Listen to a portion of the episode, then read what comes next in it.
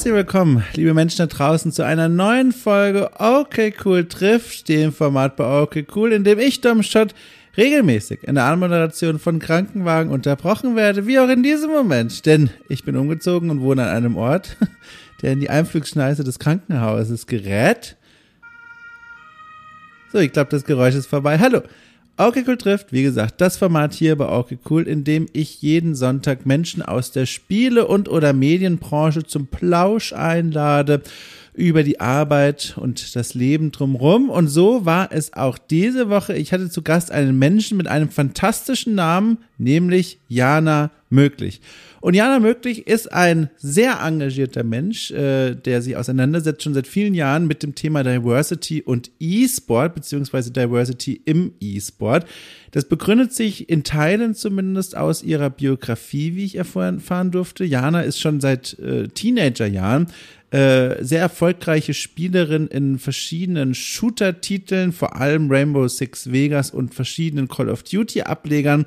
Und da hat sie als 16-, 17-Jährige schon Leute abgezogen und wurde dann später semiprofessionelle Spielerin und hat parallel äh, ihr Studium äh, an der FH Kiel begonnen und sich dort auch akademisch-wissenschaftlich mit dem Thema Frauendarstellung, Selbstdarstellung, Geschlechtertrennung im E-Sport auseinandergesetzt. Und heute, ja, heute ist sie jetzt ganz frisch gestartet in die Selbstständigkeit nach vielen Jahren des Engagements, über das wir hier auch dann noch sprechen werden, äh, ist sie jetzt freiberufliche Moderatorin, gibt Workshops, Vorträge, moderiert Bühnenpanels äh, und ist einfach eine wahnsinnig kompetente Frau, von der ich euch nur empfehlen kann, nach diesem Gespräch sie zu engagieren, wenn ihr irgendwie Veranstaltungen rund um E-Sport und Diversity plant. Sie kennt sie aus, sie kann toll reden und es war mir eine große Freude, sie hier begrüßen zu können. So, und ich möchte, bevor es in das Gespräch reingeht, noch mal kurz ein kleines Nachwort äh, loswerden. Und zwar zur letzten Folge Okay Cool trifft. Da habe ich mich ja selbst getroffen. Ne? Je, letzten Sonntag hieß es Okay Cool trifft Dom Schott. Und das war, wie ich jetzt schon vor einer Woche erzählt habe, für mich eine, ein sehr schöner Anlass. Ein, nee, Moment, der Anlass war doof, aber eine sehr schöne Gelegenheit, mal so ein bisschen auf den Pause-Knopf zu drücken, um mit mir selbst zu sprechen. Menschen, die die Folge angehört haben, wissen auch, worum es ging. Mir ging es nicht so gut und da stellte sich heraus, dass so ein knapp 50-minütiges Gespräch mit mir selbst ähm, eine wahre Wohltat war und ich war wirklich sehr aufgeregt, als ich die Folge aufgenommen habe, beziehungsweise kurz danach, weil ich gar nicht, also wirklich, das meine ich ehrlich, gar nicht einschätzen konnte, wie das jetzt hier da draußen ankommt. Werden die Leute denken, mein Gott, was für ein narzisstischer Typ, der mit sich selbst spricht? Äh, werden die Leute denken, nein, wir wollen eigentlich Leute, neue Leute vom Mikrofon hören und jetzt nicht den Host hier mit sich selbst monologisieren hören. Aber äh, das Gegenteil an Reaktionen war der Fall. Mich erreichten sehr viele liebe Nachrichten von Hörerinnen und Hörern, aber auch von Freundinnen und Freunden aus meinem engsten sozialen Kreis, die die Folge gehört haben äh, und sich äh, in Teilen bedankt haben für die Worte, die ich da für mich selbst gefunden habe, weil sie sich darin wieder äh, gespiegelt sahen. Andere haben mir Mut und Kraft zugesprochen. Das war sehr schön. Und diese Zuwendungen, äh, die streckten sich auch ins reale Leben aus. Ich äh, war jetzt zum Zeitpunkt der Aufnahme hier vor einer Woche etwa auf der Gamescom, habe dort äh, vier Tage lang auf der Bühne von Heise moderiert, jeden Tag komplett den ganzen Tag ein Programm, das ich in großen Teilen selbst zusammengestellt habe, ähm, was eine große ich sag mal, berufliche Herausforderung war. Auch darüber wird es übrigens in dieser Folge hier heute gehen. Ähm, aber ich war mir auch gar nicht so sicher, habe ich denn überhaupt ne, die Kraft, die Schuspe dafür nach den letzten Wochen, die aus verschiedenen Gründen, die ich euch schon erzählt habe, wahnsinnig anstrengend und energieraubend waren und stellte sich heraus, ja, habe ich. Es lief sehr gut, mir hat es wahnsinnig viel Spaß gemacht. Ein Grund dafür war auch, dass eben einige von euch zum Stand kamen und mir wirklich nochmal äh, in persona gedankt haben für meine Arbeit und den Podcast und so weiter und so fort. Und das war sehr schön. Also ich möchte es wirklich nochmal unterstreichen. Äh, ich habe mich darüber sehr, sehr gefreut. Dieser Podcast hier entstand zu Beginn der Pandemie. Ähm, seitdem der so vor sich hin wächst äh, und gedeiht, gab es noch kein einziges großes Event, glaube ich, was mit Spielen zu tun hatte, wo ich mal vor Ort war, um auch wirklich zu fühlen, dass Menschen diesen Podcast hören Und dann plötzlich standen da jeden Tag Leute an der Bühne und kamen zu mir und wollten sogar Autogramme und Fotos und so. Und das war ganz schön, also ich weiß auch nicht, es war toll, aber er wusste nicht, dass das passiert. Also es war wirklich toll und es hat mir sehr gut getan. Und äh, jetzt kann ich diesen Bogen auch zu einem Ende führen, um das nochmal abzuschließen. Mir geht es wieder viel, viel besser. Der Umzug ist jetzt wirklich geschafft. Ich verspreche, ich werde dieses Wort jetzt äh, nicht mehr so häufig in den Mund nehmen. ähm, die alte Wohnung ist an die neuen Besitzer und Besitzerinnen übergeben. Ich habe die Schlüssel überreicht und mich verabschiedet äh, und sitze jetzt in der neuen Bude und fühle mich hier wirklich sehr, sehr, sehr gut. Ich bin happy äh, und wieder viel, viel entspannter und viel zuversichtlicher und bin froh, dass ihr diese kleine Pause, na, es ist nicht richtig eine Pause, dieses kurze mal rechts ranfahren und in den Rückspiegel schauen, letzte Woche mit mir, äh, so begeistert und positiv äh, mitgemacht habt. So. Und nun wieder zurück zur heutigen Folge. Wie gesagt, ein Gespräch mit Jana möglich, das ich sehr genossen habe. An der Stelle nochmal der Hinweis, wenn ihr okay cool und meine Arbeit unterstützen wollt, könnt ihr bei Steady, die Verlinkung findet ihr in der Folgenbeschreibung, knapp fünf Euro in den Korb werfen jeden Monat. Dafür bekommt ihr nicht nur ein gutes Gefühl, sondern auch jeden Freitag besondere Folgen rund um spielkulturelle Themen, vom Nachholen alter Spieleklassiker äh, bis zu Diskussionsrunden und tiefen Interviews. Da gibt's eine ganze Menge äh, das wollte ich nur mal sagen. So, ach du liebe Zeit. Jetzt wünsche ich euch aber viel Spaß. Bühne frei für Jana Möglich und mein Mikrofon. Und mich. Ich halte dieses Mikrofon. Beide sogar.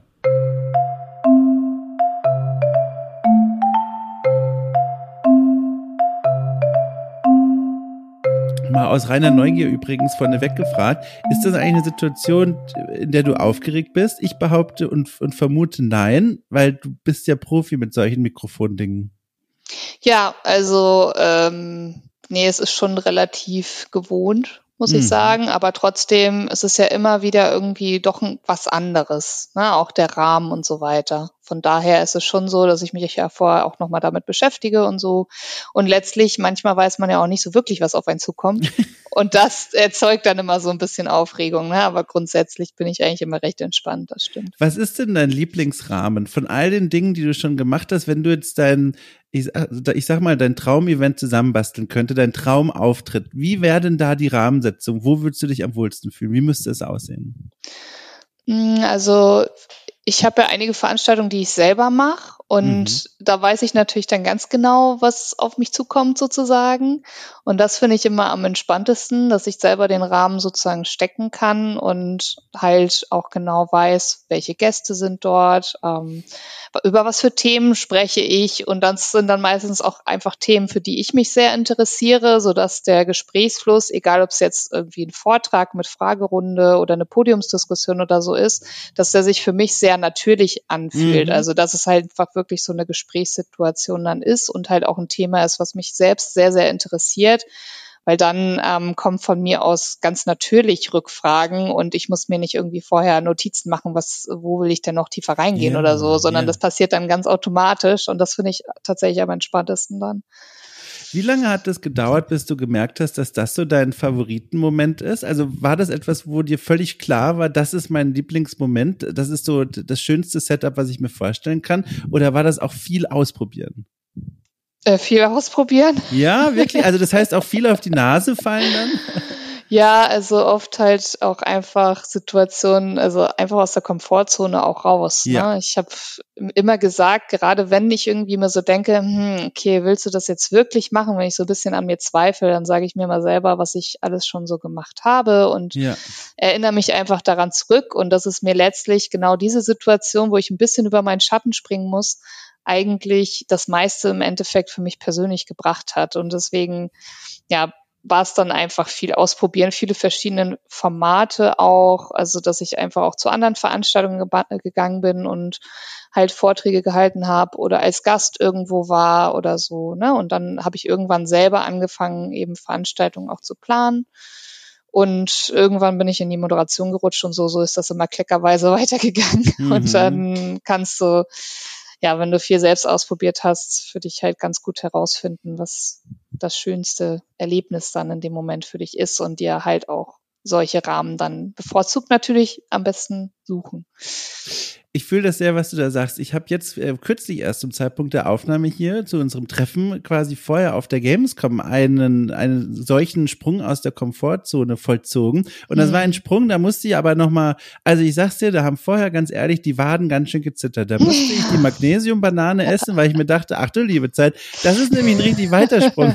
weil weißt du, was ich ja. da gemacht habe? Ich habe auf der Heise-Bühne ein, ein, ein Programm auf die Beine gestellt, was ich drehte um spielkulturelle Themen und habe dann da cool. organisiert. Ganz, ganz, also super cool, aber auch super einschüchternd für mich gewesen, mhm. weil sowas habe ich noch nicht gemacht. Also Vorträge kenne ich, Interviews kenne ich, kleinere Moderationen mhm. kenne ich auch, aber vier Tage lang von 10 bis 17 Uhr mal schöne Bühne wegmoderieren mit mhm. einem eigenen aufgestellten Programm. Du, da kann ich dir sagen, wie gesagt, die Waden haben gebebt. Und dann stellte sich heraus, jetzt, nachdem das alles gelaufen ist, das war, glaube ich, einer der schönsten Aufträge, die ich jemals hatte. Also diese Interaktion ja. mit den Leuten auf der Bühne und das Publikum war super nett und die Gespräche waren spannend. Also das, da hat sie es mal wieder gezeigt. Es lohnt sich einfach über diese, über diese, diese rote Linie da zu springen, die einen umgibt. Mhm.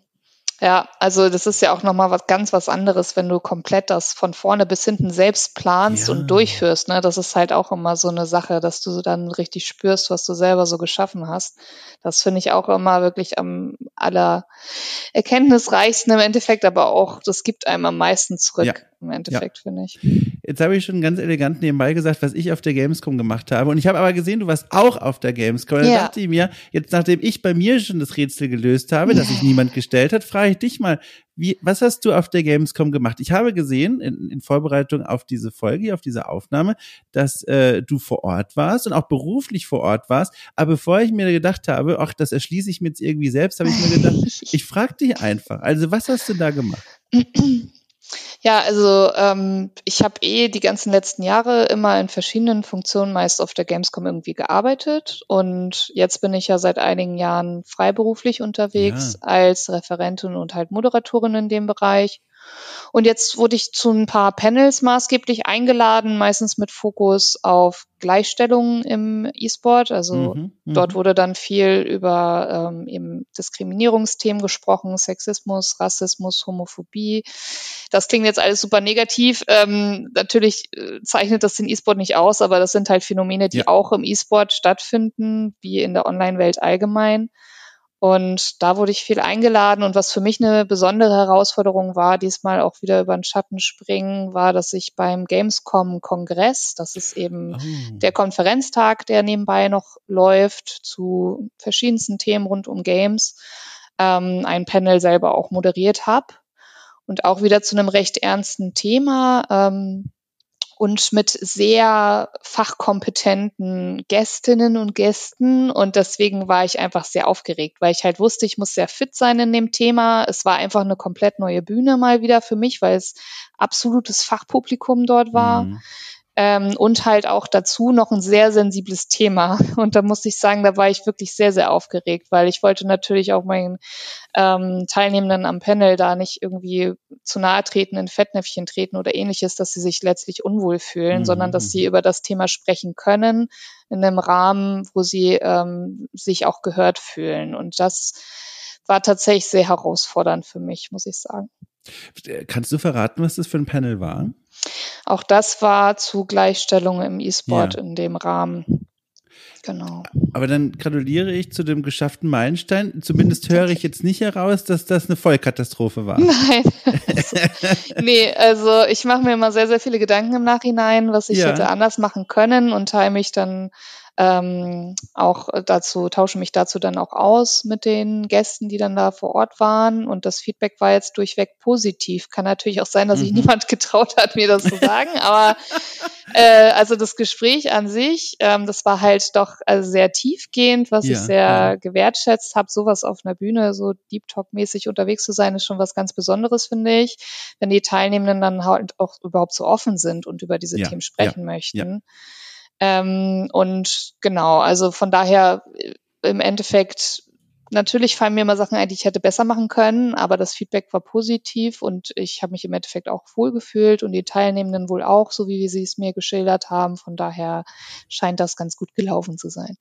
Wie, wie, wie ist denn so, wenn ich fragen darf, deine Selbsteinschätzung bei diesem Feedback einholen nach solchen Veranstaltungen, die du ja wirklich auch häufiger moderierst und begleitest auf verschiedenen, äh, zu verschiedenen Gelegenheiten und bei verschiedenen Events. Ist dieses im Nachhinein nochmal nach Feedback fragen noch im Rahmen von so einem konstruktiven, okay, und jetzt gucke ich mal, was ich vielleicht sogar noch besser machen könnte beim nächsten Mal? Oder ist das eher so in dem Lager, ich sag mal, eines nachgelagerten Imposter-Syndroms, wo man sich denkt so, oh je, also war das jetzt wirklich gut? Ich glaube nicht. Wo würdest du, da, wo würdest du da, da, da deine Füße hinstellen?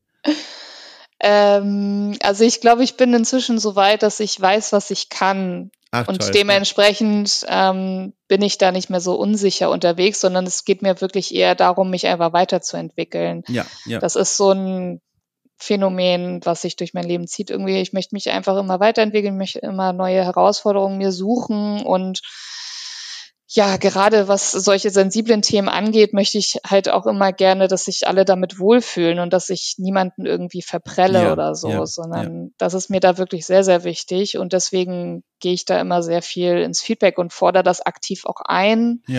Ähm, weil das ja oft nicht von alleine kommt. So ist meine Erfahrung zumindest. Also meistens nur positives Feedback, was mich natürlich auch freut, aber ich will wirklich konstruktives Feedback dann haben, weil ich damit dann auch wirklich arbeiten kann im Endeffekt. Ja, ja.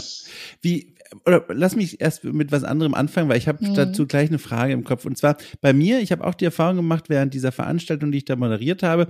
Ich war währenddessen so ein bisschen unsicher. Ich erkläre auch gleich, warum ich das erzähle. Ich war so ein bisschen unsicher, weil ich habe so einen, wie ich dann nochmal gemerkt habe, so einen Moderationsstil, bei dem ich mir vorstellen kann, dass manche Auftraggeber sich vielleicht dann denken, ach du liebe Zeit, vielleicht haben wir uns das doch anders vorgestellt. Weil meine Art zu moderieren ist genau wie hier die Art, Gespräche zu führen. Ich kommuniziere ja. offen, wenn ich was nicht weiß. Ich, äh, wenn ich mich verhaspel, dann mache ich im Zweifel noch einen, einen kleinen Witz darüber, statt das ja. irgendwie schnell wegbügeln zu wollen. Und da habe ich mir auch währenddessen gedacht, als mal wieder so eine Situation war, ach du liebe Zeit, hoffentlich hören die heise Leute nicht zu. Und dann stand ich da, während gerade jemand einen Vortrag gehalten hat, weil auch das war Teil des Programms. Und dann kam eine Mitarbeiterin vom Stand zu mir und ich dachte, okay, jetzt ist es Tag zwei von vier, jetzt werde ich rausgekickt.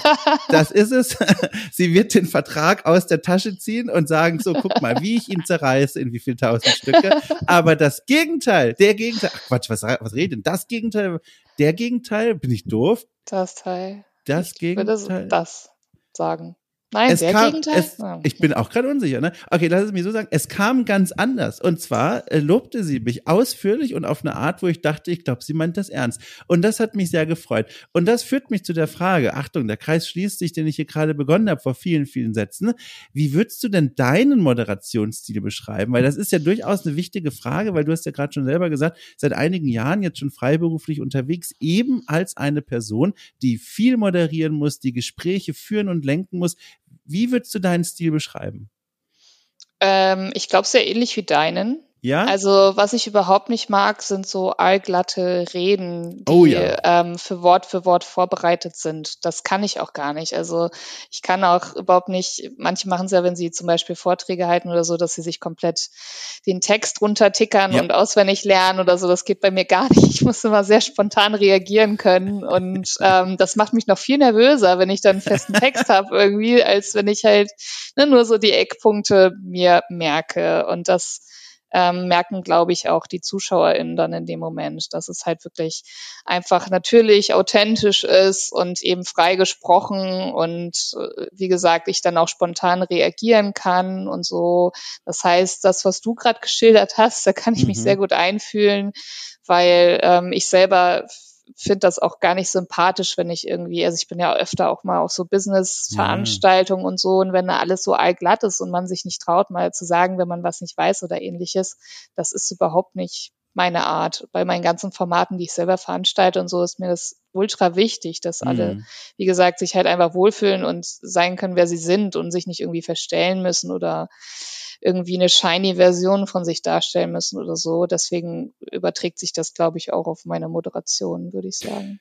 Auch da wieder frage ich mich, war das schon immer so oder musstest du da erst hinfinden? Ich weiß nicht, durch einen Finde zu deinem Moderationsstil-Workshop oder dergleichen. Hast du sowas mitgemacht oder, oder bist du einfach schon von Anfang an so gewesen?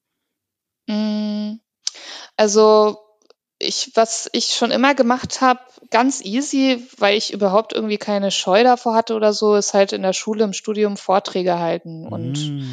äh, Referate und so, immer nochmal ein extra Referat, um eine bessere Note zu kriegen mm. oder so ein Krams oder eine nicht so gute Note auszubügeln.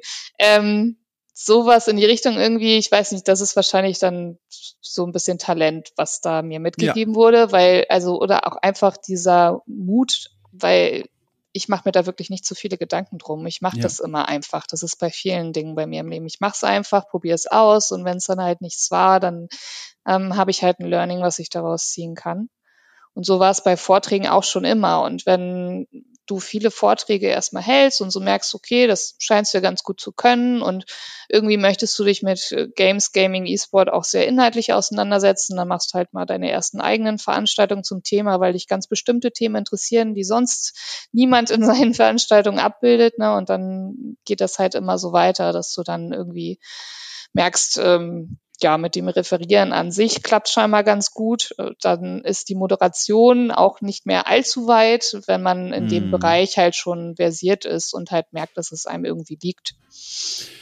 Das ist beneidenswert, wie du offenbar da so völlig reingesmooth bist in diese Rolle und, und was heißt in die Rolle? Also, dass du sehr schnell erkannt hast für dich offenbar, welche Art von Moderation und Gesprächsführung gut zu dir passt. Ich, äh, während, wenn ich das abgleiche mit meiner Biografie, bei mir hm. war das ungleich dramatischer. Ich weiß nur ganz genau, in der Schulzeit war ich einer von diesen Menschen, die immer die Referate nicht nur begeistert gehalten, sondern Wort für Wort vorbereitet haben und dann hm. richtig schön runtergeredet haben. Und eigentlich war ich quasi in diesem Moment die, die, die Schienen des Lebens Lebens führten quasi auf dieser Route weiter. Ich sollte einer dieser Menschen werden, die, genau wie du gerade beschrieben hast, die Reden auswendig lernen, das alles abtickern und dann bloß nicht vom Skript abweichen. Ja. Und dann kam dieser Moment und das ist ein krasser, also ich denke da manchmal noch dran zurück, ohne irgendeinen Anlass oder so. Ich weiß noch ganz genau, zum Abitur musste ich einen, ein Referat halten vor den Eltern aller Mitschülerinnen und oh. Mitschüler. Das war so eine, war so eine besondere? Veranstaltung. Oh ja. ja. Und äh, das Thema war, also es drehte sich um Walt Disneys Zeichentrickfilme, die während des Zweiten Weltkriegs entstanden sind und mhm. quasi sich um Nationalsozialismus drehen. Also wo Donald Duck zum Beispiel in der Waffenfabrik der Nazis arbeitet und mhm. äh, ne, man kennt diesen Film vielleicht. Und da habe ich wirklich, also ich habe eine so tolle Präsentation vorbereitet und habe so viele Seiten mir vorgeschrieben und ganz genau, ne, wie ich es all die 13 Jahre davor gelernt habe, ja. Wort für Wort mich vorbereitet. Und dann hatte ich alles auf DIN A4 Seiten ausgedruckt. Ich war bereit. Oh no, und ich weiß noch oh ganz no. genau, mein Name wurde aufgerufen in der Aula, ja, 100 Leute plus. Ich lief aus der dritten Reihe zum Rand der Sitzreihe, ging nach vorne, fädelte nochmal so die Blätter in meine, durch meine Finger, stellte mich vorne an den Pult, legte die Blätter auf den Pult, blickte erstmal ins Publikum, ne, Gravitas, erstmal für Stille sorgen und dann blickte ich zu meinen Papieren und bemerkte eines, woran ich nicht gedacht hatte im Vorfeld. Die Beleuchtung des Puls war so stark, dass die Buchstaben von den anderen Blättern durchschienen. Und damit war quasi keines meiner Blätter richtig verwendbar, wenn ich es nicht hochhalten wollte und irgendwie in die Luft halten und ablesen wollte. Und oh das no. war der Moment, wo ich wusste, erstens, also ich habe jetzt hier richtig verschissen, ich muss das jetzt improvisieren. Oh, und zweitens, ich muss lernen, freie Vorträge zu halten. Boah, da kriege ich Fremdpanik, ey. Ja. Wenn du das so schilderst. Fremdpanik, wow. sehr gut. ja, ja, das war der, das war der, das war der Abend. Das war so eine Abendveranstaltung. Da, ja. da, da hat sich diese Schiene gelegt, ja. Hm. Boah, jetzt, jetzt, den nächsten Satz musst du sagen, ich muss kurz einen Schluck trinken. Das hat jetzt mir so viel Flüssigkeit gekostet, diese Nacherzählung. das war richtig anstrengend. So, der nächste Satz gehört dir. Ja, alles klar. Also ich kann das sehr gut nachvollziehen. Du hast ja im Grunde dann gemerkt, was halt auf Events so schief laufen kann. Ja. Und das ist dann, glaube ich, so dieser Übergang auch zu der ja, Laborsituation in der Schule unter oh ja. SchülerInnen zum Beispiel Referat halten, ist ja doch nochmal was anderes als auf mhm. einem Event dann. Und ich glaube, das kommt dann ganz von alleine.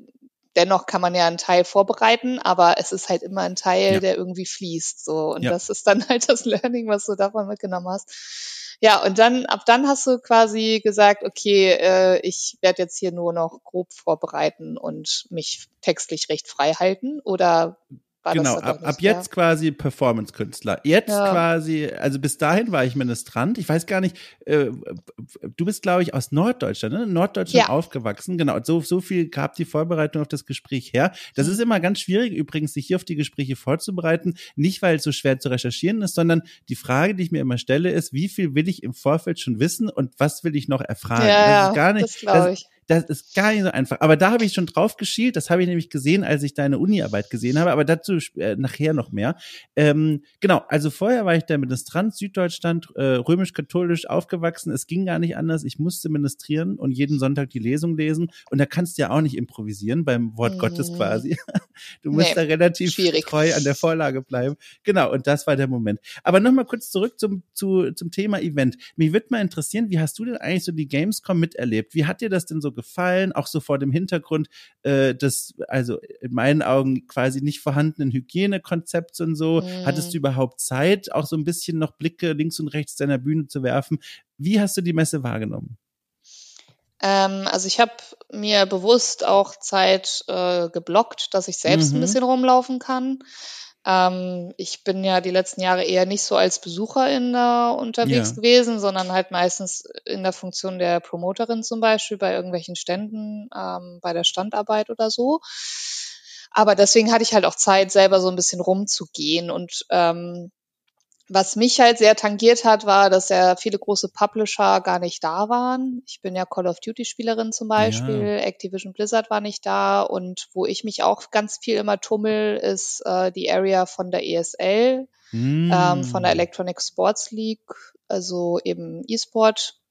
Ähm, Geschichten, die dann dort auch Turniere veranstalten und so weiter. Und da arbeiten einfach auch sehr viele Menschen, mit denen ich eine Zeit lang zusammengearbeitet habe. Und ähm, ja, die ich schon sehr, sehr lange kenne. Und deswegen war es für mich halt, ja, die meisten Gamescoms hatte ich entweder viel mit Call of Duty zu tun, weil ich selber an dem Stand gearbeitet habe, oder mit der ESL. Und beides war nicht da. Es hat sich für mich nicht so richtig wie Gamescom dadurch angefühlt.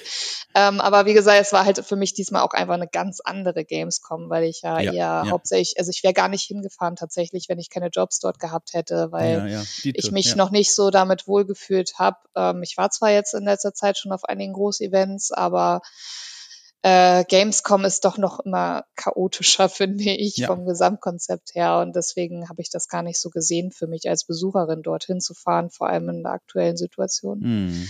Ähm, ja, und letztlich, ich habe einiges mitbekommen, wovon ich selber zum Glück nicht so stark tangiert war, aber dass halt einige StreamerInnen unterwegs waren und Livestreams gemacht haben und da Meute von Fans hinter denen her sind und die teilweise irgendwie Leute umgerannt haben und mhm. Stände demoliert wurden dadurch und so weiter. Und es gab ja auch ein anderes Vorkommnis mit einer Schlägerei und so, also viele ja. Negativschlagzeilen und Ereignisse auf der Gamescom. Und das finde ich hat das Ganze auch so ein bisschen überschattet. Also einerseits, dass halt so viele große Namen nicht da waren, die für mich immer sehr ikonisch für die Gamescom sind, für mich persönlich halt.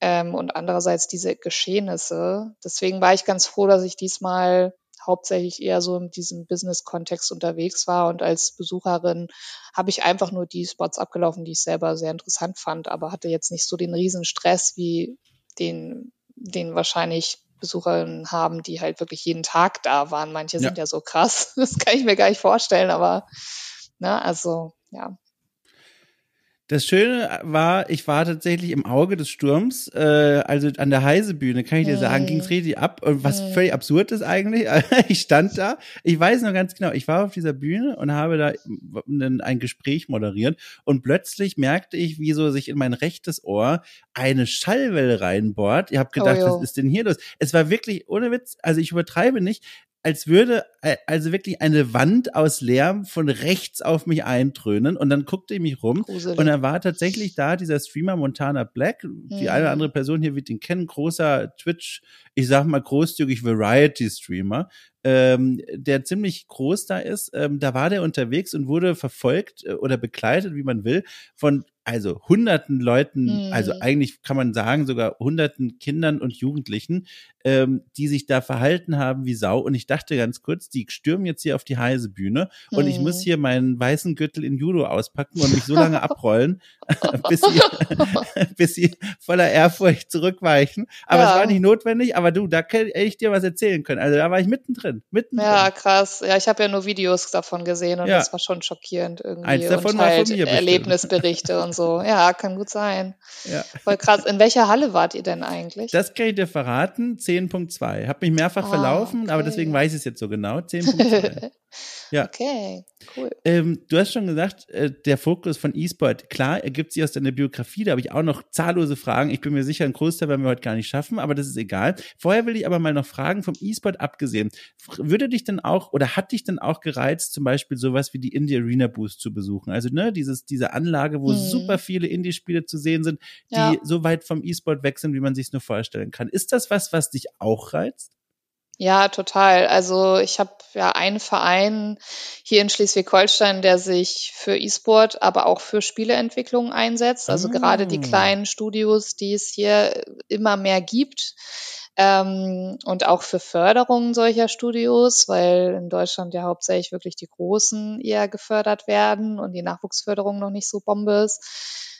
Ähm, und das genieße ich total, dadurch den Zugang zur Indie-Szene hier zumindest vor Ort zu mhm, haben, mhm, weil ich krieg da ständig irgendwelche Spieletipps von ganz zauberhaften Spieltiteln, die halt keine AAA-Titel sind. Und deswegen ja. sieht man nicht überall noch ein nöcher Trailer dazu, sondern was einfach ganz besondere Spiele mit einer ganz anderen Spielerfahrung auch auf ist oder anderen Themen, alternativen Herangehensweisen und äh, meist auch sehr beispielsweise gendersensibel. Mhm. Ähm, also gerade diese Themen, die die Großen jetzt hauptsächlich aufnehmen, weil sie irgendwie Trendthemen sind wie Diversity und so weiter, Nachhaltigkeit, die gibt's im Indie-Genre mhm, ja. meiner Meinung nach schon Ewigkeiten, weil es halt wesentlich alternativer ähm, orientiert ja. ist von daher ist das für mich ultra interessant. Also wir haben selbst auch mit meinem einen Verein schon viele Game Jams zum Beispiel organisiert, mm. wo ja an einem mm. Wochenende Videospieltitel, also wie Hackathons quasi für Videospiele, ja. dann ähm, erstellt werden und so. Und ich selber hatte zwar Spieleentwicklung im Studium, aber viel mehr hatte ich damit auch nicht zu tun. Aber ja.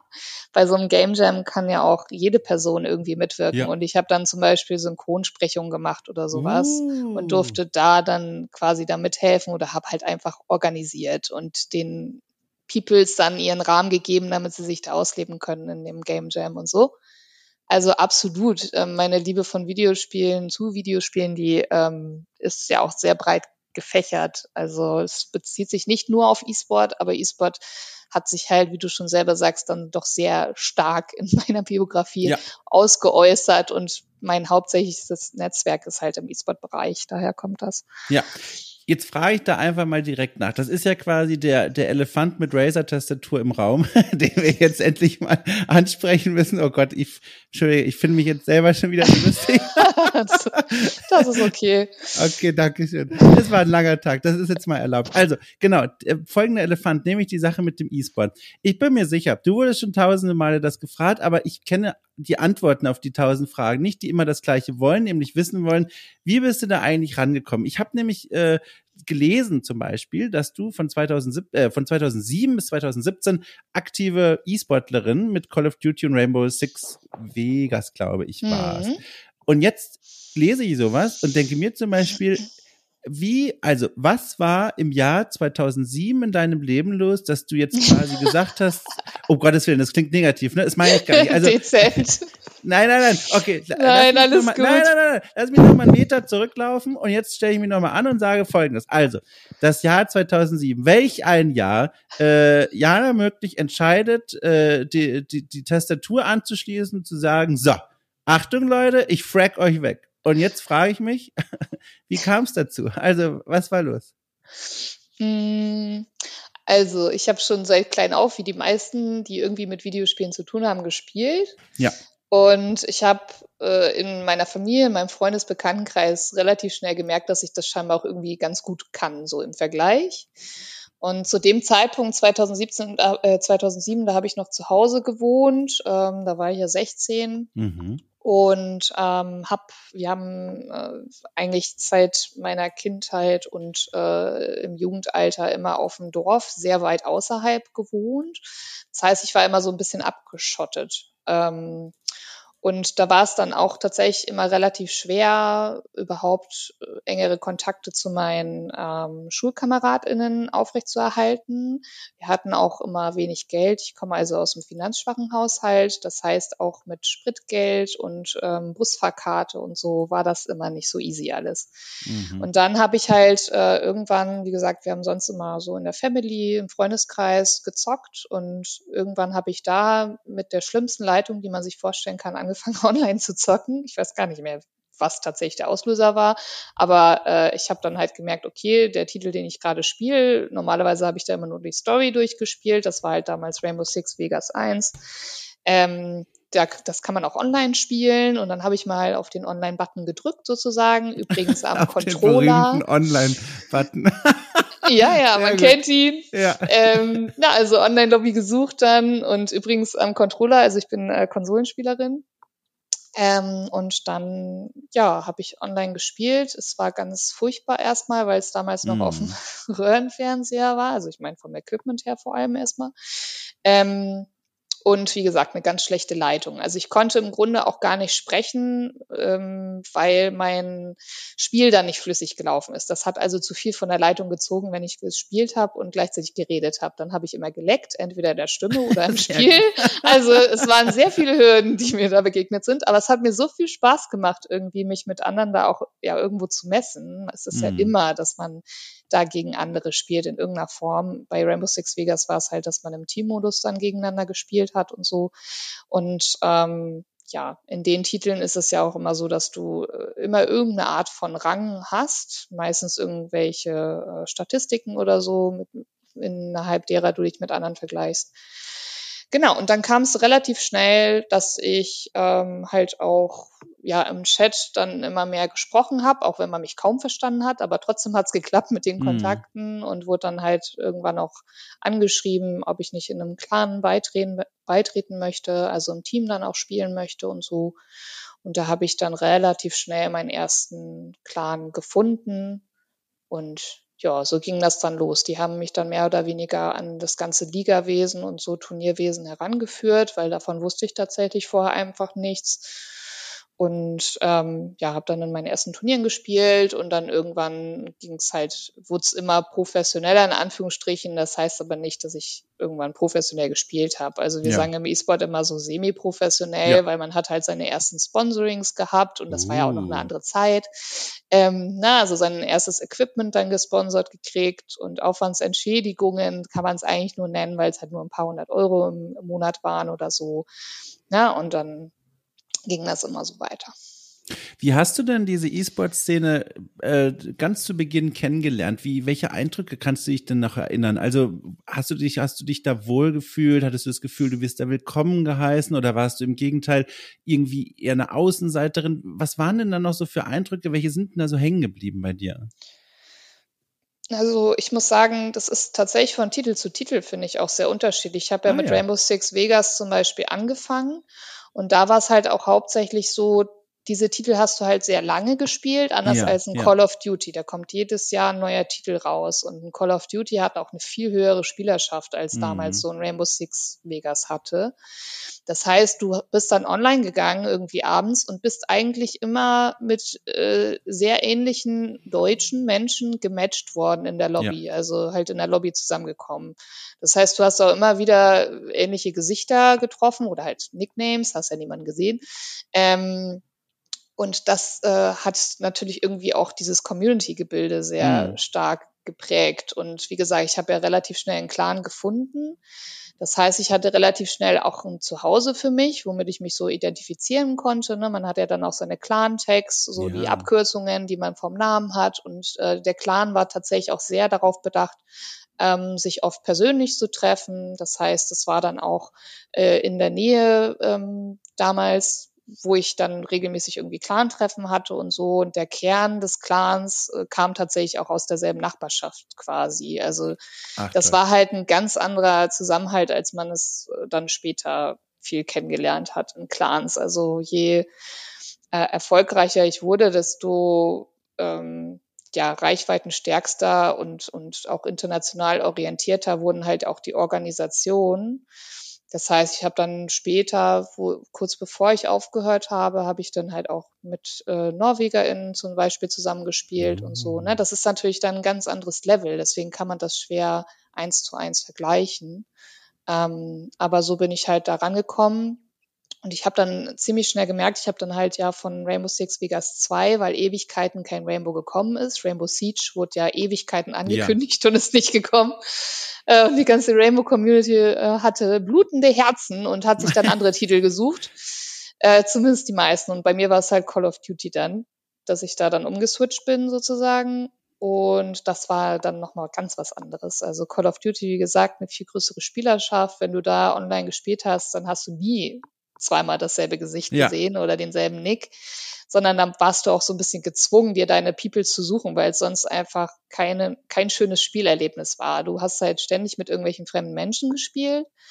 Ähm, wie gesagt, halt das Thema Sexismus da. Also wenn die ja. halt mitgekriegt haben, du bist ein Mädel, du bist, ja, damals war ich ja noch ein Mädchen, ähm, ne, an deiner Stimme das gehört haben, im Zweifel an deinem Nickname erkannt haben, je nachdem, wie du dich benennst oder so, gab es halt immer irgendwelche awkward Situationen, mhm. Reaktionen. Also äh, entweder total überschwänglich und merkwürdig positiv bis hin zu irgendwelchen schriftlichen, natürlich halb ernst gemeinten Heiratsanträgen, aber kann ja auch abdriften, ne? Richtung Stalking, hört man ja, ja auch ja, immer wieder.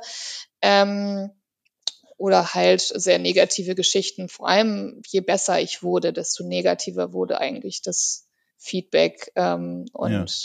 na, ne, das war dann da mein äh, Call of Duty-Erlebnis eher dadurch geprägt. Und da habe ich dann halt irgendwie auch gemerkt, so ein bisschen sozialisiert in der Community. Es scheint was Besonderes zu sein, wenn man ein Mädel ist. Mhm. Und habe relativ schnell dann auch eine Female Community gefunden, weil ich mich da einfach viel wohler gefühlt habe. Also ich war dann in einem reinen Frauen- oder Mädchenclan und habe da dann auch gespielt und ich habe eh während meiner aktiven Zeit ganz, ganz viel auch in Female-Teams dann meine Zeit verbracht, weil das irgendwie normal war. Traurigerweise. Das die Zeit auch, in der dein Engagement für, was ja heute ein großer Teil deiner Arbeit ausmacht, das Thema Diversity im E-Sport, geweckt wurde? Oder war das ein Thema, mit dem du dich auch schon vorher auseinandergesetzt hast?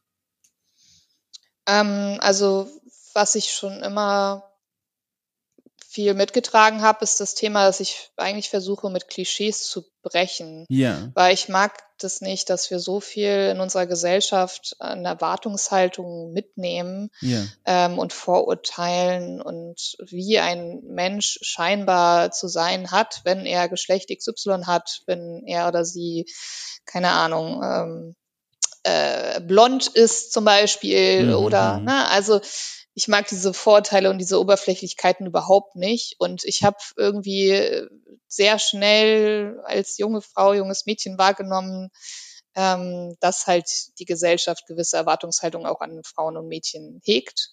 Und ähm, ist nicht so, dass ich aktiv nach Hobbys gesucht habe, die dem widersprechen, dem Klischee, mhm. aber ich habe halt das immer auch nach außen gezeigt, weil ich so gedacht habe, okay, ähm, dadurch kann ich vielleicht mit diesen Klischees brechen und halt mal andere Identi äh, Identitätsmodelle zeigen oder Individualisierungen zeigen, wie ein Mensch sein kann, nämlich nicht immer nur Mädel, das nur auf Pink und Puppen steht, zum mhm. Beispiel, ähm, sondern ich stehe auch auf Pink und Pastelltöne, aber dennoch kann ich auch Shooter spielen, so nach dem mhm. Motto. Ne? Also, dass man, dass es auch nicht immer in das eine Extrem dann umschweifen muss, dass ich jetzt auf einmal nur, um feministisch zu sein, komplett oder emanzipiert zu sein, äh, komplett vermeintlich männliche mhm. Eigenschaften, mhm. Interessen zeigen muss, sondern dass ich einfach ich bin, unabhängig von meinem Geschlecht und halt zeige, was mir eben gefällt. Und da habe ich aber ziemlich schnell gemerkt, dass diese Vorbildfunktion an sich eine ultra wichtige Funktion ist und viel bewirken kann. Und da kam dann diese Sensibilisierung auch viel selbstreflektiert unterwegs zu sein. Ähm, weil, wie gesagt, ich war eine ganze Zeit lang sehr fokussiert darauf, was sind denn Klischees, ähm, wie kann ich die mit denen brechen und wie kann ich eben auf Events zeigen, dass Frauen halt auch zum Beispiel gut sein können in Spielen, weil ja, das ja, ja eins der großen Klischees im E-Sport ist, dass Mädels nicht mithalten können mit den Jungs und so. Ne? Also ich habe mich davon auch viel verunsichern lassen irgendwie und habe dann eben mit der Zeit versucht, davon wegzukommen und einfach ähm, versucht, mir selbst gut Vorbild zu sein und dementsprechend auch anderen. Also, dass ich wirklich einfach mich auf mich konzentriere, aber ähm, das ist auch tatsächlich eine Gratwanderung, gleichsam trotzdem irgendwie feministisch zu sein. Ja. So, ne? Also das ist manchmal tatsächlich gar nicht so easy. Ich kann mir auch vorstellen, und bitte korrigiere mich, wenn ich da jetzt irgendwie falsch liege, aber ich kann mir vorstellen, dass es auch wahnsinnig viel Druck auf dich ausgeübt hat in dieser Zeit, als du eben noch nicht dann gesagt hast, so, okay, eigentlich geht es jetzt nur um mich und ich muss jetzt anderen nicht viel beweisen. Bevor du an diesem Punkt warst, dann auf einer Bühne, also wortwörtlich oder auch im übertragenen Online-Sinn, E-Sport zu spielen mit dem Wissen, okay, da gucken jetzt Typen zu und warten nur darauf, dass du einen Fehler machst, um dann zu sagen, ah ja klar, ne, mhm. das Klischee ist erfüllt. Diesen Druck, hast du den da auch gespürt? War das tatsächlich, hat dich das begleitet beim Spielen? Mhm. Also ja, auf jeden Fall weil du das auch in vielen Situationen dann hast, hattest. Das ja. genau das, was du gerade geschildert hast. Also wir haben dann zum Beispiel Trainingsmatches gespielt mit unserem Female-Team und halt gegen andere meistens gemischte oder halt mhm. komplette Mail-Teams und dann kamen halt Geschichten zustande, es sind nun mal Trainingsmatches, das heißt, man probiert irgendwelche Strategien aus und das kann halt auch mal schief gehen. Mhm. Da gehört es sich eigentlich nicht, dass man irgendwelche Screenshots von Statistiken macht und die bei Twitter veröffentlicht und Ach, dann sagt, ah ja, genau, deswegen, ne? also ja.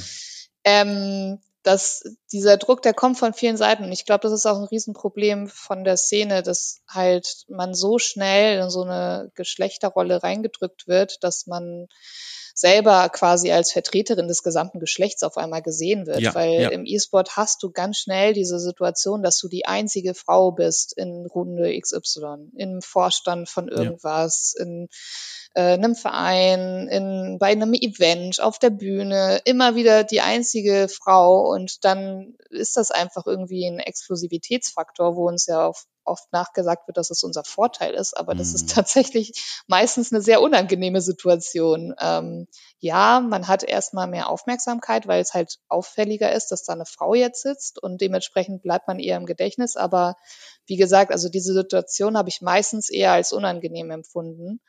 Und deswegen versuche ich auch selber bei meinen Events das hinzukriegen, dass wenn ich Frauen dabei habe, was ich natürlich versuche hinzukriegen, was aber nicht immer klappt, nicht nur eine Frau dabei zu haben, ja, weil du sonst ja, ja. echt diese Drucksituation förderst. Und wenn du dir das vorstellst, also man fängt ja an als eben junges Mädchen und wird dann von Anfang an in diese Situation gedrängt, das ist einfach keine schöne Schiene, in die man da gerät. Und deswegen ist für die meisten Mädels oder jungen Frauen auch der Erstkontakt mit Gaming oder E-Sport eher nicht positiv. Allein aus dieser Situation mhm. heraus. Ne? Also gerade auch vor dem Hintergrund, was du da beschreibst, freue ich mich nochmal umso mehr über diese Gründung von Game In. Du hast es, glaube ich, mitbekommen, mhm. diese Initiative oder dieses Projekt organisiert, organ, oh Gott, organisiert von sieben Frauen aus der Spielebranche, ähm, die ein Netzwerk aufbauen wollen, beziehungsweise schon damit angefangen haben, inklusive zum Beispiel auch einer Speakerinnen-Datenbank und natürlich auch den sozialen Netzwerken drumherum. Es gibt ja. schon einen großen Discord-Kanal und ich kann auch da wieder, ne, ich kann mir vorstellen, weil ich bin da jetzt quasi nicht primäre Zielgruppe erstmal von dieser Initiative, aber ich kann mir vorstellen, das ist doch auch mal noch mal wahnsinnig hilfreich, dann zu sehen, hier baut sie ein Netzwerk auf mit anderen Frauen, weiblich gelesenen Menschen, die eben da sind und ihre Erfahrungen teilen können und man fühlt sich dann plötzlich nicht mehr wie diese eine Frau ja. auf der großen Bühne. Genau. Also Sichtbarkeit ist da ein ja, ultra genau. wichtiges Thema, ne? dass man einfach zeigt, dass sie da sind oder dass halt sich die Einzelpersonen dann auch zeigen. Sie wollen ja auch viel mit Vorbildern arbeiten. Mhm. Das machen ja die meisten Initiativen, die in die Richtung gehen, was halt, wie gesagt, meiner Meinung nach sehr, sehr wichtig ist. Ähm, und das, also ich habe mich auch sehr, sehr gefreut, als ich von der Initiative gehört habe, weil es gibt halt gerade im Female Gaming Bereich, ähm, was da alles schon passiert ist, äh, an vermeintlichen Fördermaßnahmen seitens der Szene oder der Branche eher noch, wo viel auch marketingtechnisch mm, genutzt mm. wurde. Also es sieht man in anderen Branchen ja auch, äh, Hashtag Diversity und Nachhaltigkeit und Pingwashing und Rainbowwashing, mm. was da passiert. Das ist halt im E-Sport auch passiert und beim Female Gaming ganz massiv. Ähm, und bei der Initiative, finde ich, merkt man auch ganz stark, dass es wirklich gewollt ist, was zu bewegen und eben nicht mit den Plattitüden und den No-Brainern zu arbeiten. Das hast du aber tatsächlich in den letzten Jahren sehr, sehr viel beobachtet ähm, dass wir von diesen oberflächlichen endlich wegkommen. Und ja, da braucht es aber auch einfach erstmal Mut aus der Szene und halt eben Frauen, die sagen, ich nehme das jetzt in Kauf, dass ich mehr in die Öffentlichkeit gehe, auch wenn ich mich damit angreifbarer mache, noch angreifbarer als eh schon. Mhm. Ähm, na, das ist ja auch ein Schritt und das ist ultra schön zu beobachten, dass viele jetzt diesen Mut für sich entdeckt haben und äh, dementsprechend, wie gesagt, auch als Vorbilder agieren und eben den Weg ebnen für die Mädels, die nach uns kommen, dass sie eben nicht mehr so viele negative Erfahrungen machen, sondern sich halt wohlfühlen in der Szene. Das ist ja im Grunde ähm, der Sinn und Zweck solcher Initiativen für Mädchen und eben einfach auch non-binäre Personen oder allgemein mhm. marginalisierte Gruppen, weil Feminismus ist ja immer nicht nur Frauenförderung, sondern einfach mhm. Menschenförderung, ähm, da wirklich einen Raum zu schaffen. Von daher ist es, ja, also wie gesagt, ich mache das ja jetzt auch schon eine ganze Weile und es ist einfach schön zu sehen, dass solche Initiativen entstehen und vor allem man nicht immer alles selbst machen muss, sondern ja, ja, dass es ja. immer mehr gibt, die da was tun. Das ist halt auch ganz schön. Was ich spannend finde in deinem Lebenslauf, du hast diesen ganzen Themenkomplex nicht nur, also was heißt nicht nur, aber nicht nur bezogen auf der E-Sports-Bühne bearbeitet und dich damit auseinandergesetzt, sondern auch akademisch, wenn man so will. Ich habe mhm. gelesen, du hast ähm, deine Bachelorarbeit an der FH Kiel im Studiengang Multimedia Production Fiction zum Thema geschrieben, Female Gaming, Darstellung und Selbstdarstellung von Frauen im Gaming-Sektor. Gefolgt, also natürlich ein paar Semester dazwischen, aber dann gefolgt von der Masterarbeit ebenfalls zu einem ähnlichen Thema, nämlich Geschlechtertrennung im E-Sport, Geschlechts, oh Gott, Entschuldigung, geschlechtsspezifische Eignung zum kompetitiven Spielen von teambasierten Videospielen. So. Und jetzt. ja, also, so klingt dieses Titel. Wahnsinnig spannend. Entschuldigung, dass ich das hier so kaputt gemacht habe, aber es ist auch für mich schon nach 18 Uhr. also jedenfalls äh, super spannend. Was ich mir dann aber dachte beim Durchlesen, was hat sie sich da eigentlich dann im Hinterkopf schon gedacht? Jetzt schreibt sie ihre Masterarbeit. Der Fokus ihrer Arbeit wird ersichtlich, wenn man ihren Lebenslauf durchliest. Hast du dir da schon gedacht, okay, ich weiß ganz genau, wo es beruflich danach weitergehen soll? Oder in welcher Situation warst du, als du diese Masterarbeit abgegeben hast? War dir klar, du willst in die Richtung, die du heute beruflich machst? Oder wie sah so dein Blick auf die Berufswelt damals aus?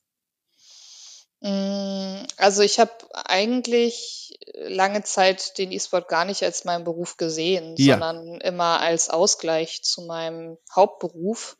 Und ähm, damals mit der Bachelor-Masterarbeit, du suchst ja einfach dir ein Thema, was dich sehr interessiert. Und äh, damit du das dann auch wirklich durchhältst, die Arbeit mhm. tatsächlich zu schreiben und bestenfalls auch innerhalb der Regelstudienzeit und so weiter. Das heißt, ich habe einfach geguckt, was mache ich so hobbymäßig, was interessiert mich da, wo sehe ich auch Forschungslücken. Das ist ja auch immer so der Ansatz, dass man eben guckt, was wurde noch nicht ähm, an Forschungsfragen bearbeitet und habe mir auch einfach angeschaut, was ForscherInnen vor mir in dem Bereich gemacht haben. Ähm, da war so eine Nina Kiel zum Beispiel ein ja. großes Vorbild. Die hatte auch dazu publiziert, äh, allgemein auch zu Frauen in der Games-Branche. Und ich dachte, ich ergänze das halt dadurch mit dem Thema E-Sport auch irgendwo. Ähm, und ja, also das war eher so Bachelorarbeitsthema und Masterarbeitsthema war dann tatsächlich einfach mit diesem Klischee aufzuräumen, äh, nach dem Motto, die äh, Frauen in der Branche, in der Szene können halt einfach nicht so viel, mhm. sind einfach nicht mhm. so stark.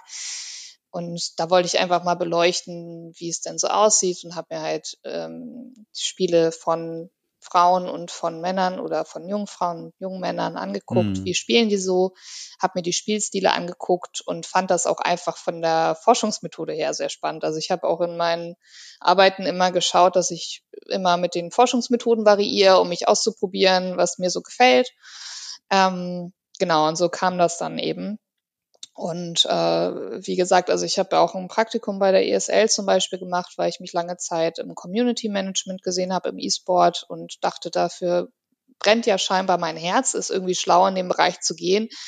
Aber ich habe dann halt auch schnell gemerkt, dass das äh, ja, mich nur bis zu einem gewissen Grad erfüllt sozusagen. Und deswegen habe ich dann ja letztlich eher den Weg für mich gewählt, dass ich einen recht klassischen Beruf hauptberuflich hatte. Also ich war Webseitenmanagerin mm. in einer hm. Bank.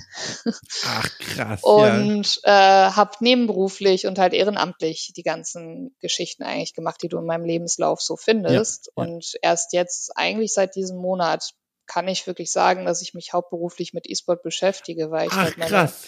Ja, ja, also vorher war es immer nur Teilzeit oder nebenberuflich. Ach. Ähm, ja, ich weiß, erstaunen immer viele, weil ich so viel Zeugs gemacht habe. Aber ja. ja. das war einfach für mich der perfekte Ausgleich. Also ich hatte halt, wie gesagt, eine sehr konservative ähm, Hauptbeschäftigung, dafür aber einfach intellektuell auf eine ganz andere, auf einer ganz anderen Ebene fordernd für mich und halt auch viele persönliche Herausforderungen, die ich da mitgenommen habe und auch Führungsverantwortung und sowas, was ich da ähm, eben durchführen durfte und habe dann aber im Nebenberuf äh, viel E-Sport Gaming technisch gemacht.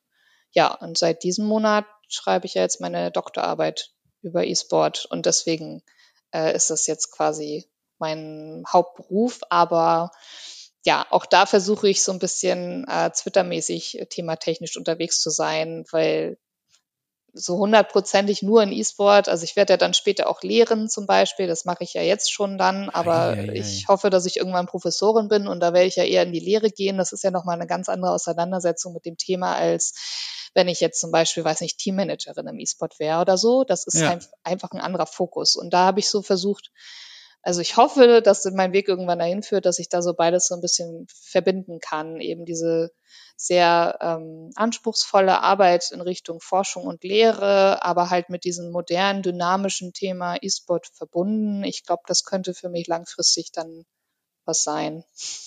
Machst du jetzt zum Ausgleich Webseitenmanagement für eine große Bank? nee.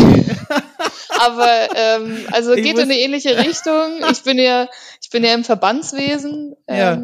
unterwegs. Und das ja. ist ja auch sehr ähm, äh, verwaltungslastig zum Beispiel. Ja, ja, also ja. es ist halt eine ganz andere Auseinandersetzung auch wieder mit E-Sport als zum Beispiel in der Vereinsarbeit. Da bist du wesentlich freier. Mhm. Ähm, da kannst du einfach mal eine Idee umsetzen, wenn du Bock hast. Ähm, wir sind ja als Landesverband hier für Schleswig-Holstein im Bereich E-Sport tätig und da ähm, vertrittst du halt einfach die gesamte Szene und Branche in, im Land. Ne? Das ist natürlich nochmal was ganz anderes. Und hier in Schleswig-Holstein haben wir auch ganz viel äh, mit dem Innenministerium zu tun, mit der mhm. Politik sind wir in ganz engen Austausch. Also auch das ist wieder nochmal ein ganz anderes Level. Deswegen hatte ich halt auch so lange Zeit so viele verschiedene Engagements, weil ich in jedem so seinen Vorteil gesehen habe. So, da kann ich dies ausleben, da kann ich das ausleben, ne? da kann ich solche Formate und es sind ja auch unterschiedliche Communities und so.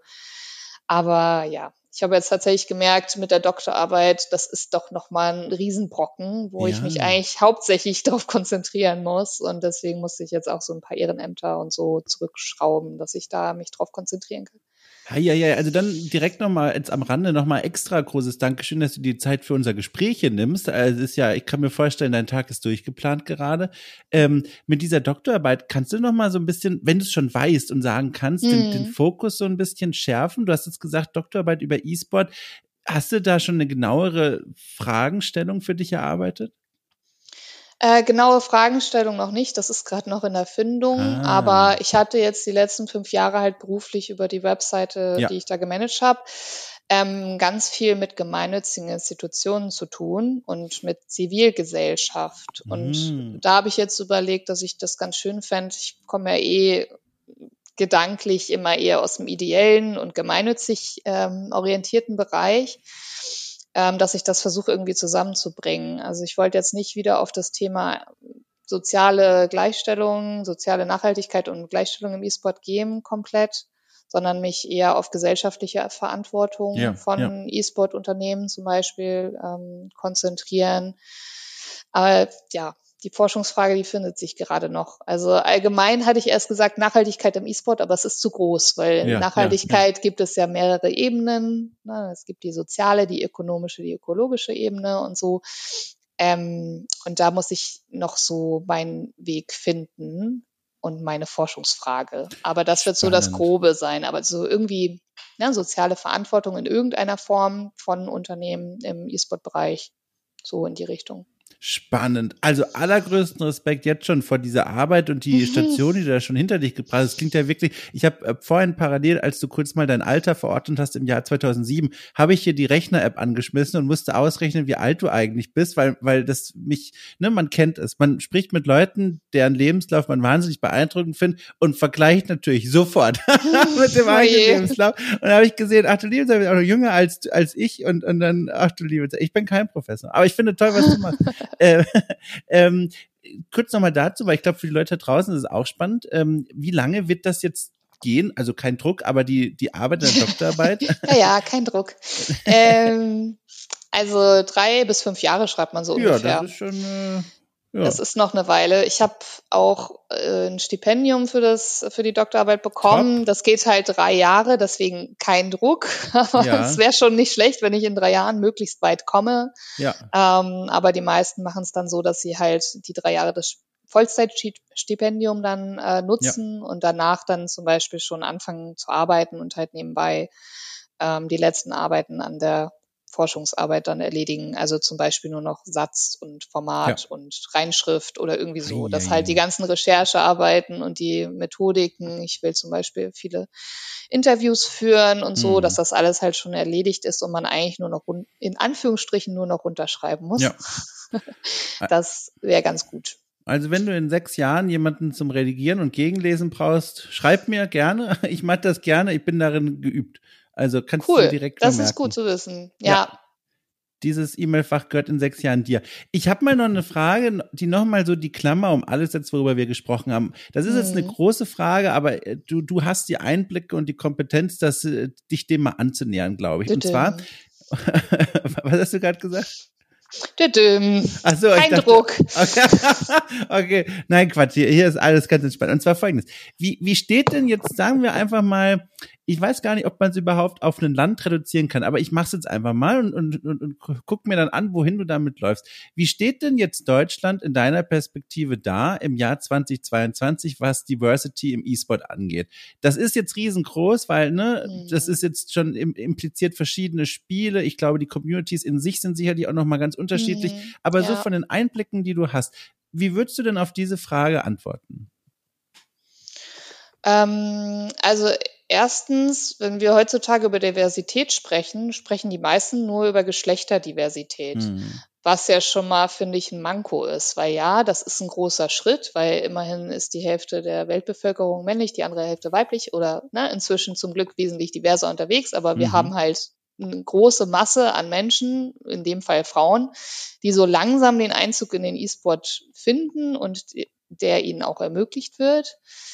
Ähm, das heißt, wenn wir jetzt von Geschlechterdiversität sprechen in dem Moment, ja, also viel weiter als vor 15 Jahren sind wir dann nicht. Also mm. E-Sport ist ja auch allgemein eben ja turniermäßiges Videospielen. Man trainiert, man nimmt regelmäßig an Turnieren teil, macht das Ganze ambitioniert. Das heißt, da fällt ja nicht nur der Profibereich rein, sondern eben auch der Bereich, in dem ich zum Beispiel unterwegs war, der halt eher so, ich sag mal, Breitensport orientiert ist, eher so die Amateur- Ebene. Mhm. Und da merkt man das tatsächlich, dass es auch immer diverser wird von den Geschlechtern her. Also dass einfach immer mehr Mädchen und Frauen sich dafür begeistern können.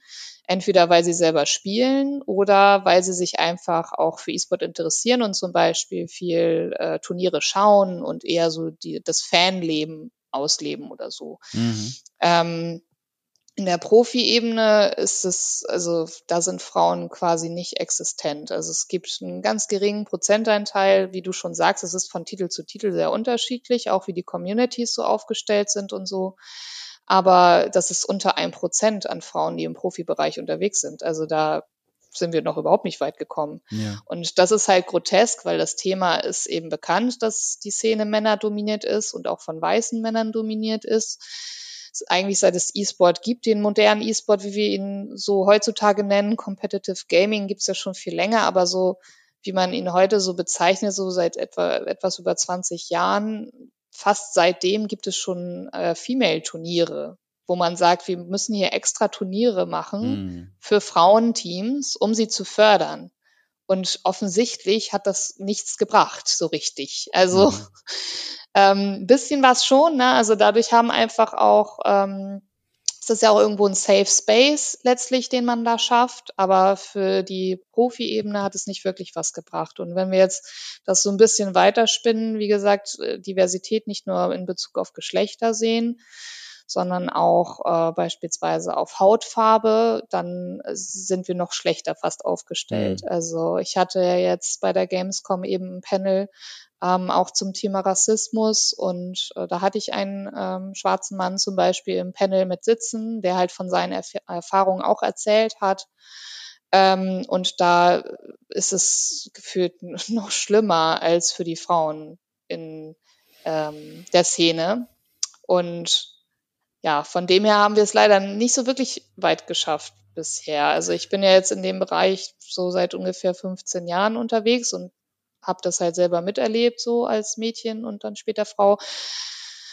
Ja, da hat sich nicht so richtig was getan und was ich auch ein bisschen schade finde, ist, ähm, dass ähm, dass man gerade Richtung Gendersensibilität nicht viel spürt in der Szene. Also es gibt ja zum Beispiel die Scarlett, die eine sehr berühmte Spielerin ja. ähm, ist und äh, die ist, äh, die Dame ist ja trans und äh, da gab es sehr ähm, diskriminierende Diskussionen in der Szene. Mhm. Und das passiert immer wieder, wenn ich solche Talks habe zu Frauen- und Geschlechtergleichstellung etc. Oder wenn es mal ein Female-Turnier gibt und dann, weil es halt schon Preisgelder oder so gibt, sich eben Männer als Frauen ausgeben, weil sie sagen, sie sind dann auf einmal eine Transfrau und halt die Systeme in der Form ausnutzen und dadurch eben Menschen, die sich nicht einem binären Geschlecht zugehörig fühlen, lächerlich machen und solche Geschichten, solche Vorkommnisse gibt's immer wieder in der Szene.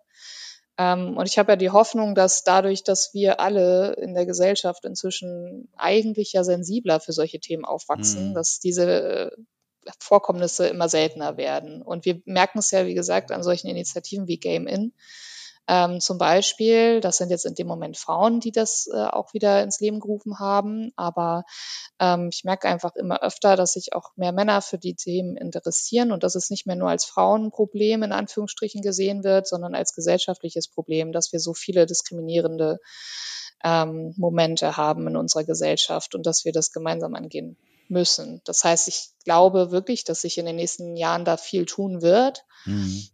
Aber gerade die Szene und Branche, die sehr auch online geprägt ist, viel im anon eher anonymen Raum, auch in Social Media, das ist leider meistens sehr, sehr toxisch, was da so abgeht, gerade in Bezug auf Geschlechtergleichstellung zum Beispiel oder Diversität allgemein.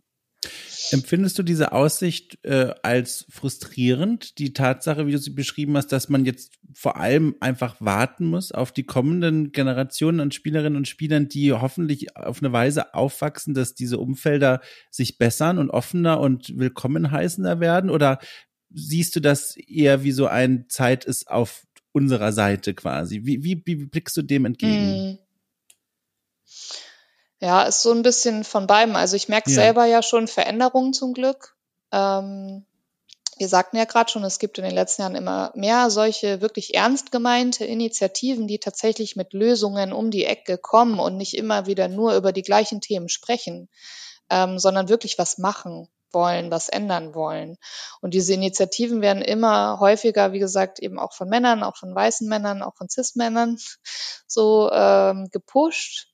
Und ich merke es auch einfach auf der Ebene, auf der ich mich zu den Themen unterhalte inzwischen. Also es, vor zehn Jahren habe ich mit meinen Clan-Kollegen über das Thema gesprochen, die das nicht wirklich ernst genommen haben, weil ist doch gleich äh, also alle sind doch gleichgestellt, weil es dürfen ja alle an allen Turnieren teilnehmen, war ja, da so ja. noch die Ebene, auf der man gesprochen hat. Ne? Oder ja, wenn äh, auf den Profi-Ebenen keine Frauen unterwegs sind, dann sind sie scheinbar zu schlecht, so Punkt. Mhm. Und damit war die Diskussion beendet.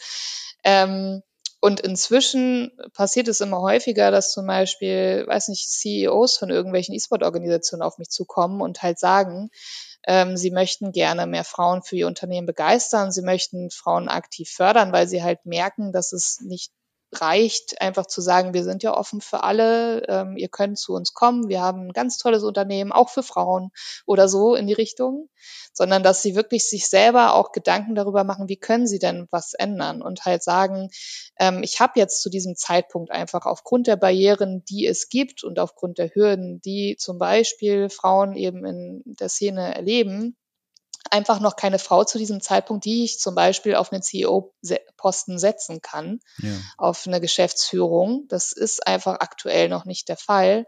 Aber ähm, ich habe mir vorgenommen, eine Frau in die Richtung zu pushen, zu fördern und da Power-Sharing zu betreiben und halt mhm. meine ähm, machtvolle Position in dem Moment eben dafür zu nutzen, dass ich mein Unternehmen dann in dem Fall diverser gestalte und willkommener gestalte und halt was verändere in der Branche und Szene. Und das erlebe ich immer häufiger, dass halt ja, wesentlich sensibler mit diesem Thema umgegangen wird und wirklich nach Lösungen gesucht wird und nicht immer nur eben No-Brainer, Plattitüdenmäßig drüber gesprochen wird. Und das finde ich ist äh, ein ganz großer Schritt, dass wir nicht mehr nur drüber sprechen und auch nicht auf dieser Ebene, dass wir überhaupt diskutieren müssen, ja, warum ist es denn so, dass so viele Frauen ähm, eben nicht den Weg in den E-Sport finden oder so, sondern dass wir inzwischen so weit sind, über Lösungen zu sprechen. Mhm. Das ist äh, wirklich sehr wertvoll für meine Arbeit, weil ich spreche gerne über diese Themen, weil es wichtig ist, auch die negativen Aspekte immer wieder zu erzählen, weil es immer noch nicht bei allen angekommen ist, dass die Szene einfach sexistisch ist zum Beispiel oder diskriminierend allgemein. Das ist wichtig, das immer wieder auf den Tisch zu bringen, aber noch wichtiger ist, dass wir halt Maßnahmen finden. Und das ja. passiert immer mehr, dass wir halt Maßnahmen finden, um das eben zu ändern. Und es passiert auch immer mehr, dass es halt nicht aus der feministischen Szene herauskommen muss, sondern dass das ähm, von der Szene selbst auch kommt, in Anführungsstrichen.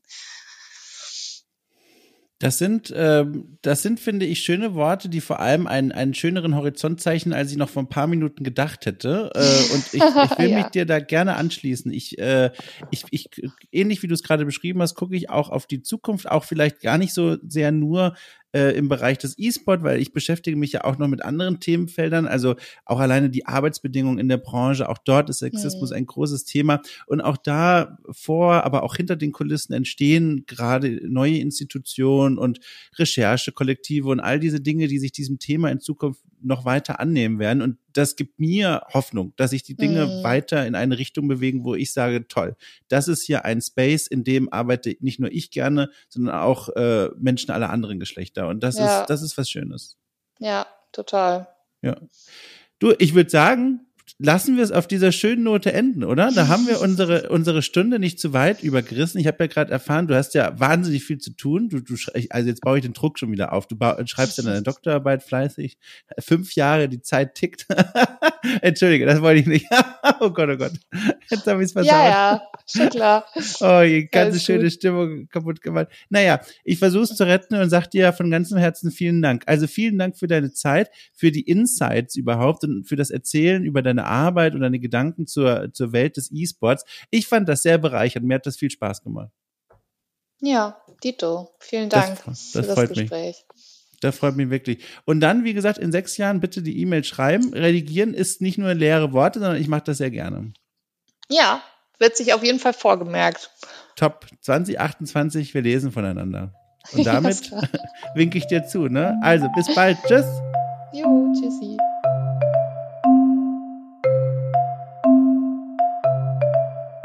So, vielen Dank fürs Zuhören, liebe Leute. Das war meine Begegnung, mein Gespräch mit Jana Möglich, ein Mensch, äh, den ich vorher gar nicht persönlich kannte und diese Begegnung hier sehr genossen habe. Ich hoffe, euch geht's genauso und wenn dem so ist, fühlt euch nochmal herzlichst eingeladen, okay, cool mit Sternchen zu bewerfen bei Apple Podcasts oder Spotify oder in eurem Herzen oder an all diesen Orten gleichzeitig. Es hilft, dass dieser Podcast auch von anderen Menschen entdeckt werden kann und die merken, was hier eigentlich für Podcast Gold ganz dicht unter der Oberfläche vergraben liegt. So. Und damit wünsche ich euch eine schöne Woche, passt auf euch auf und abonniert PS den Newsletter von Okay Cool fällt mir gerade ein. Geht mal auf die Steady-Seite von Okay Cool, da bekommt ihr direkt eine Einblendung, falls ihr nicht, nicht eh schon abonniert habt oder falls ihr nicht schon Unterstützer, Unterstützerin von Okay Cool auf Steady seid, dann könnt ihr da den Newsletter abonnieren, der hat ein paar ganz nette Ideen. Schaut es euch mal an, ist kostenlos. Ne? Tschüss.